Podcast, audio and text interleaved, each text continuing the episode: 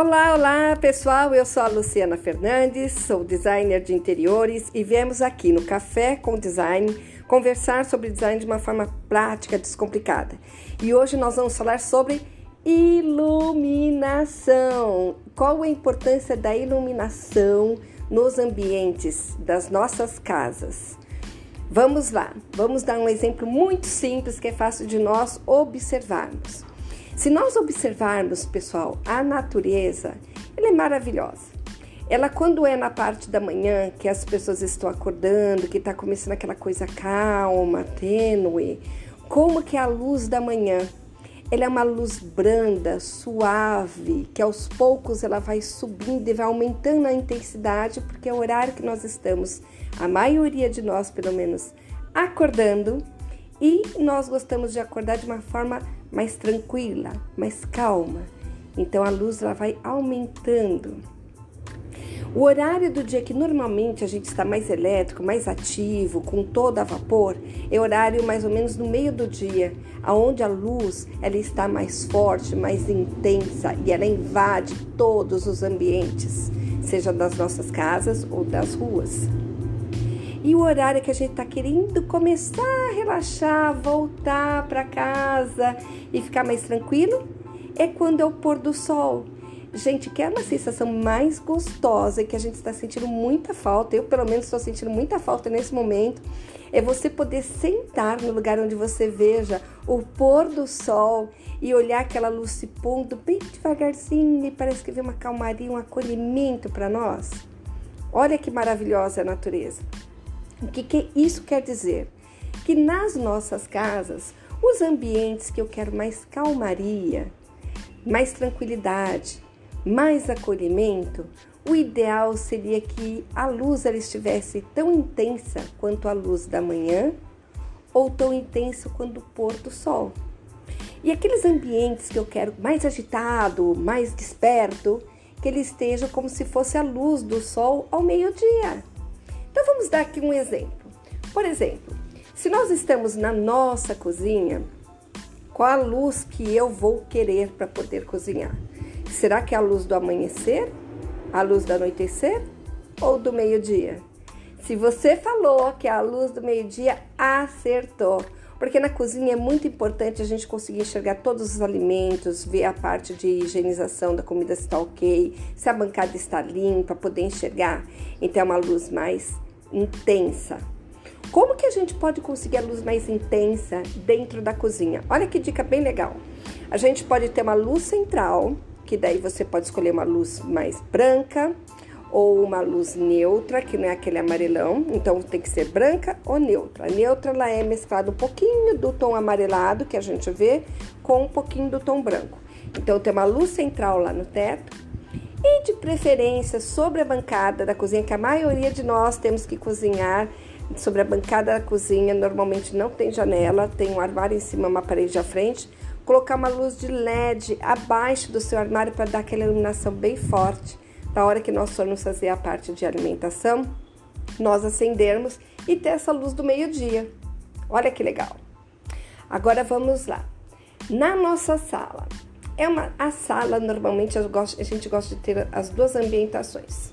O horário que a gente quer o pessoal mais alegre, mais esperto, para trocar ideias, para estudar, para trabalhar tal, é a luz como se fosse a luz do meio-dia, porque é a luz que eu quero mais esperta. Então eu tenho que ter uma luz central, ela numa cor mais intensa e de preferência, preferência, como se fosse a luz do sol. A luz do sol a uma hora da tarde, ela não é branca, ela não é pálida. Ela é uma luz neutra, onde a gente mescla a luz amarela com a luz branca. Isso existe na parte de, de lojas de materiais de iluminação. Só chega lá e falar que vocês querem uma luz é, que ela tenha ah, um pouco da mistura da luz amarela com a luz branca, que seria a iluminação neutra, o pessoal vai te indicar a melhor luz. Então, a luz central seria essa iluminação, a luz do sol ao meio-dia. E se eu quiser na minha sala relaxar, sabe, pôr um filminho, ou tomar um vinho, ou então, enfim, ficar relaxada sozinha, eu poderia ter alguns pontos de iluminação dentro da minha sala que eu pudesse trazer esse, esse toque de final de tarde. Sabe aquela luz suave? Que delícia, gente. Tô até sentindo aqui só de falar. E aonde a gente pode conseguir esse tipo de iluminação? Assim, através de abajur, que eles podem estar do lado do sofá normalmente, ou próximo à televisão, ou numa mesinha de apoio, que a gente possa acender. Olha que legal. E no nosso quarto, seria ideal também a gente ter a mesma situação. Uma luz que eu possa estar mais perto, que é aquela hora que eu vou escolher a roupa, que roupa eu vou trabalhar, etc. Ou que possa ser até meu ambiente de muitas pessoas está sendo ambiente de estudo, de trabalho durante o dia e alguma parte da noite. E a hora que eu quiser relaxar até a luz o quê? Final do dia, aquela luz assim tênue. Nossa, que delícia. Então a minha dica hoje é para você que está fazendo a decoração da sua casa com as próprias mãos. Tenha um olhar diferenciado para a iluminação. A iluminação faz o cenário, faz a climatização dos nossos ambientes, ela traz o acolhimento que a gente quer. Então, não indico ter só uma luz central ou só na parte central dos ambientes. Não, de jeito nenhum. Temos que ter distribuições diferentes de luz seria na luz central, outra parte que seria na altura dos olhos.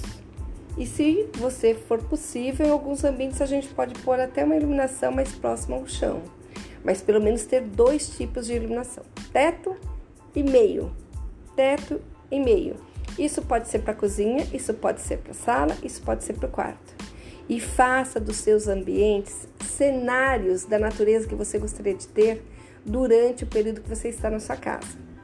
E aí, você gostou dessas dicas? Se gostou, você pode nos encontrar lá na arroba Projetos Paralelos Design. Temos dicas maravilhosas todos os dicas, todos os dias sobre os designs que nós estamos fazendo.